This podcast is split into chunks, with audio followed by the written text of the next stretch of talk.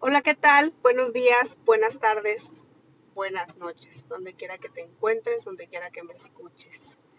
Y seguimos con esta historia interesante, donde después de tocar fondo, después de que literal, la primera vez en mi vida donde tengo, o al menos eso sentí, el contacto directo con Dios, donde verdaderamente me mostró todo lo que tenía para que no dejara este mundo. Después de ahí, me regreso a mi pueblo. No había cambiado mucho en cuanto a, la espera de esas llamadas. Siempre esperaba que el teléfono sonara y alguien me dijera que ya tenía trabajo. Y así pasaron los meses. Hasta que un día, un muy buen día, sonó el teléfono y me tocó contestar a mí. Y ahí fue donde le llamaré a este episodio la llamada mágica. Eh, recibo, recibo una llamada que no era para mí, sin embargo, la persona que estaba del otro lado me pregunta qué hacía, a qué me dedicaba, eh, qué estaba haciendo en ese momento, qué planes tenía y le platico a, algo de lo que ya te platiqué, pues que había tocado muchas puertas y ninguna se había abierto. Y en realidad eh, le decía pues a donde se me abra la oportunidad, allá voy yo, porque dentro de, de todas esas plegarias a Dios, eh, después de, de, de esa depresión, eran plegarias entonces yo le decía a Dios, por favor, dame un trabajo donde sea. Y, no, yo no tenía idea de la magnitud de mi petición.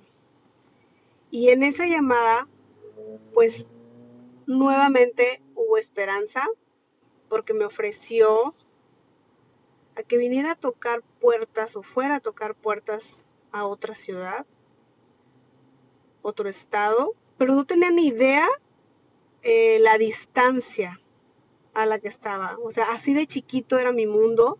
Mi mundo solamente estaba en Michoacán, no veía más allá, más, más allá de eso. Mi mundo era, las opciones no iban más allá, no tenía visiones, mm, ni había estado, no tenía visiones a largo eh, no, era, no, que, no, que no sea un largo plazo, sino que pues hasta ahí llegaba, ¿no? Esa es la ley del tope, hoy lo sé.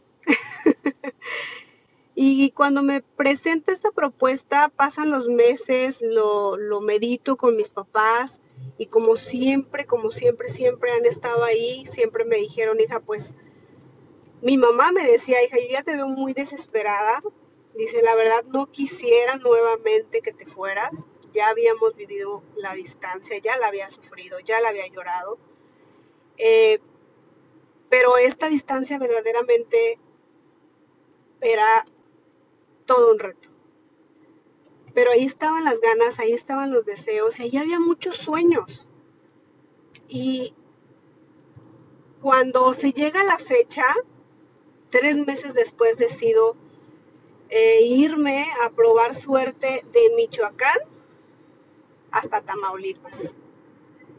Y recuerdo muy bien ese viaje, me da ahorita risa porque es, es el viaje más largo que se me ha hecho de mi vida hasta ahí, ¿verdad? Eh, dormía, despertaba, dormía, despertaba y yo todavía no llegaba. Y, ya cuando desperté, yo creo que ya ahorita ya conozco, ese era el camino ya de, de Monterrey a Nuevo Laredo y yo solamente veía desierto y veía muchos cactus y decía, ¿dónde voy? O sea, ya era árido. Sí vengo, sí es de tierra, soy de tierra caliente, pero no conocía esas tierras. Entonces era algo nuevo para mí. Y ahí también, o sea, ahí comienza otra nueva historia. Ahí comienza, híjole, otra, otra historia interesante de, de altos y bajos, de, híjole, o lo, recuerdo y está, está padre. ya lo puedo contar así, riéndome. Pero esa fue la, lo que pasé, de, y, te digo que empezaron los milagros porque verdaderamente empezaron a abrirse puertas y, la única diferencia cuando la gente me dice, pero es que ¿cómo le has hecho? Bueno, la diferencia es que he decidido tomar esos riesgos, eh, tocar muchas puertas, muchísimas, y decir sí a todos, sí a todos. No sé si me va a funcionar, no sé si no me va a funcionar, simplemente eh, ya estaba en mí decir sí, porque lo único que esperaba era que alguien me diera un voto de confianza y que me abriera las puertas. Era todo mi deseo. No, no, no me ponía delicada. O sea, todo lo que me dijeran que hiciera en, eh, en ese trabajo, pues lo hacía, porque verdaderamente había conocido lo que era literal la escasez. Nos vemos en el próximo episodio.